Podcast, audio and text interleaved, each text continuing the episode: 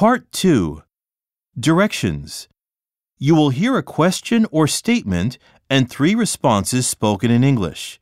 They will not be printed in your test book and will be spoken only one time. Select the best response to the question or statement and mark the letter A, B, or C on your answer sheet.